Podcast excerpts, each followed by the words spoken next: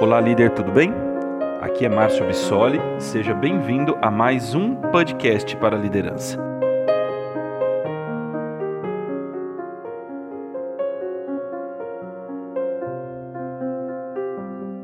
Seja bem-vindo ao nosso podcast da liderança. Eu sou Márcio Bissoli, mentor e treinador de líderes. Eu convido você, neste podcast, a trabalhar a sua capacidade de liderança através da autogestão de suas pessoas. Você ainda não sabe o que é isso? Então fica aqui até o fim desse conteúdo comigo, que com certeza você vai ver o quanto a cultura de autogestão vai ajudar você a melhorar os seus resultados.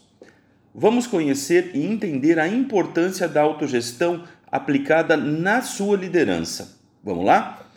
Uh, por onde eu posso começar? Vamos dizer o seguinte: que trata-se de uma forma como você distribui autoridade às pessoas e gera clareza em suas responsabilidades. Por consequência, como você no dia a dia abre espaço para que cada integrante da sua equipe tenha mais autonomia dentro das suas atividades. Eles sejam capazes de tomarem as suas decisões, ou seja, as decisões importantes e relevantes ligado às atividades.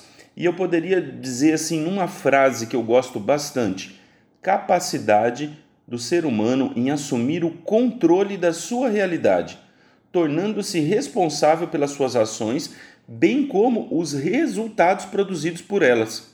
Faz sentido? Vamos pegar os pontos chaves dessa frase. É uma capacidade, então pressupõe como algo que possa ser desenvolvido, construído na pessoa.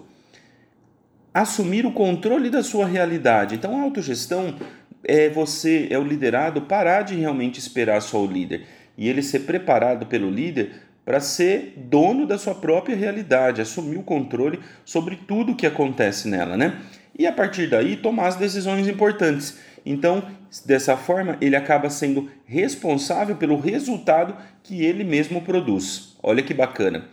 E são muitos benefícios por trás de uma cultura de autogestão. Dentre tantos benefícios, eu vou destacar alguns só para você entender um pouquinho do que eu estou falando, tá legal? Bom, a autogestão ela tem a capacidade de melhorar o desempenho da equipe. E não sou eu que estou dizendo isso não, tá? Olha só, conforme estudo realizado pela consultoria mundial Ernest Young, uma organização com autogestão aplicada, comparada com outra com gestão tradicional, que atua no mesmo segmento e na mesma região, demonstrou que a autogestão conseguiu diminuir o tempo das atividades em 40%, além do fator custo se manter abaixo da média de mercado. Estudo da Ernest Young. Olha só que bacana. Outro benefício que a autogestão pode trazer para você é melhorar o engajamento da equipe, pois as pessoas se sentem realmente donas das atividades se envolvem nos processos, têm o sentimento que aquilo é delas e elas atuam diretamente dentro do processo de tomada de decisão operacional, ou seja, não demora para aquilo subir e chegar até um processo, aquilo está na sua frente, então a pessoa está decidindo ali, tomando a própria decisão no dia a dia, né? Olha que bacana. Outro benefício da autogestão é ela permite uma maior capacidade de adaptação a todo o processo de mudança que a gente vem vivenciando, que as organizações vêm vivenciando. Para que sua organização consiga se adaptar a essas necessidades de um ambiente de constante mudança. Então, a autogestão ela permite que isso aconteça. Por quê? Ela precisa, a pessoa está ali, então ela precisa tomar decisões dentro da área de atuação dela ela toma as decisões mais rápido. Pensa num funil, né? Até a pessoa decidir, ou até ela encaminhar uma decisão, passa para o chefe dela, que passa para o outro, que passa para o outro, até chegar no principal tomador de decisão dentro do topo da pirâmide. Na verdade, o que esse tomador de decisão vai receber, a partir de um conceito como esse, são decisões prontas e tomadas pela base, aonde realmente as coisas acontecem. O conceito de autogestão é que o processo de tomada de decisão é uma pirâmide de cabeça para baixo. Imagina uma pirâmide de cabeça para baixo. No, no pico dessa pirâmide, que é a ponta dela, que seria normalmente a alta direção, à medida que ela está invertida, o pico está as equipes e as decisões são tomadas ali na primeira área que tem contato com o cliente. Faz todo sentido, não? Mas a mudança na forma de gestão não é algo relativamente fácil. Isso que eu estou falando não é um estalar de dedo e começa amanhã, não. Você tem que, você precisa primeiro entender, cara, que nível de gestão a sua equipe está.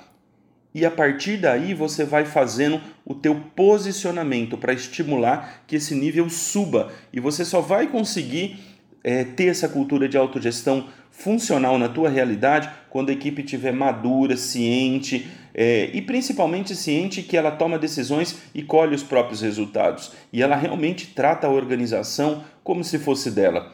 A pior coisa que você tem é inspirado nesse conceito simplesmente é virar a chave sem fazer uma preparação da equipe, sem entender o nível exatamente que as pessoas estão, tá bom? Eu criei aqui quatro níveis de maturidade de uma equipe para o conceito de autogestão. E queria fazer um exercício com você nesse momento. Queria que você me acompanhasse e juntos a gente vai varrer nível a nível para entender em que estágio está a sua equipe. Vamos nessa? Bora!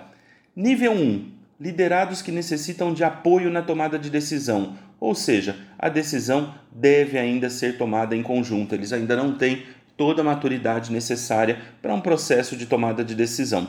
Então o líder está muito junto ali, decidindo, mostrando o que tem que ser feito, guiando, né? Aí vem a minha dica para você. Nessa fase é super importante o trabalho de encorajamento, estímulo e orientações técnicas, para que a pessoa passe a assumir mais o controle da sua atividade. Ele entenda que ele tem que assumir o controle no sentido de execução Dessa forma, ele terá detalhes técnicos que, ao longo do tempo, lhe ajudarão a começar um processo decisório, ainda que sejam decisões pequenininhas, mas é um processo decisório. Esse é um belo começo para aquele liderado que se encontra no nível 1. Nível 2. Liderados que têm condição de tomar decisões, mas que ainda precisam do aval, aquele apoio final, né? Por isso devem comunicar a decisão antes de agir. Nessa fase, você deve estar atento porque provavelmente pode se tratar de um processo de encorajamento para reduzir a zona de a famosa zona de insegurança que existe na sua equipe. Então, teu trabalho como líder é estimular a tomada de decisão dentro da sua área de atuação. Esse é o caminho. Lembre-se, decisões tomadas sem a sua presença farão toda a diferença na confiança desse liderado. Eu sei que é difícil isso, sei que muitos líderes devem estar se questionando nesse momento, mas cara, fazer a sua equipe lidar com essa decisão, com os próprios acertos e com os próprios erros, é isso que vai construir essa cultura de autogestão mais rápido e de maneira mais fortalecida nas suas pessoas, tá legal? Nível 3, aqueles liderados que têm a capacidade de tomar decisão e de agir sem a necessidade de aval do líder, porém devem reportar a sua escolha. Olha só, Nesse caso, você pode estar lidando com alguém que ainda sente-se no dever moral de reportar a você as suas escolhas, por vários motivos, por desconforto ou até mesmo por medo do que você vai achar dele tomando decisões que antes eram você que tomava.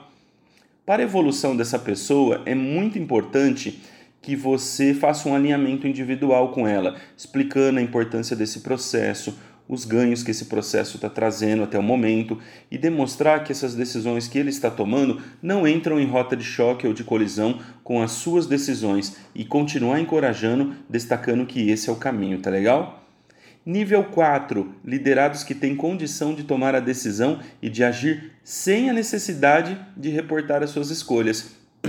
Aqui, provavelmente, parceiro, você já tem uma equipe ou uma pessoa com autogestão aplicada. Se você tem uma equipe com esses traços, com essa questão de autogestão, dessa forma, o seu foco agora é se concentrar mais nos desafios que esse time vai executar. A famosa frase: é hora de subir a régua, de subir a barra da sua gestão. Mas sempre lembrando que o ser humano oscila em sua evolução. Em alguns momentos você pode ter a pessoa nesse ponto, mas a história de desenvolvimento de pessoas diz que às vezes, por N variáveis que acontecem dentro e fora da empresa, esse mesmo colaborador pode apresentar um regresso de nível. E não significa que ele é ruim. Aí sim é muito importante que você volte e alinhe o seu posicionamento, conforme a gente falou, e retome o processo de construção. Que a cada regresso você vai ver que ele vai voltar mais fortalecido e vai ter melhores resultados. Mas olha só, nunca se esqueça de quando encontrar alguém com esse tipo de característica, provavelmente você está olhando para algum colega de trabalho que será um líder também na tua realidade. Saiba reconhecer isso. Uma coisa que eu queria comentar com vocês é que, na verdade, Nunca você vai ter 100% da equipe nesse estágio. As pessoas elas vão evoluindo para o estágio, estágio 1, para o estágio 2, para o estágio 3, para o estágio 4. E é muito importante que você respeite o momento de cada colaborador e seja um líder realmente situacional, que vai encorajando as pessoas em diferentes estágios. E com certeza, na média, você vai ter uma equipe com certeza de 3 para cima. Agora, é muito importante que você considere isso como algo fundamental. Até hoje, na minha história de gestão, eu nunca encontrei um líder que estivesse num nível 4 de resultado com uma equipe de nível 1 e de nível 2. Então, para que, que a sua autogestão também cresça, é muito importante que você fortaleça a autogestão das suas pessoas, tá legal? Espero que você tenha gostado desse conteúdo e que a palavra de ordem agora na tua vida como líder seja autogestão. Um grande abraço e até o nosso próximo conteúdo.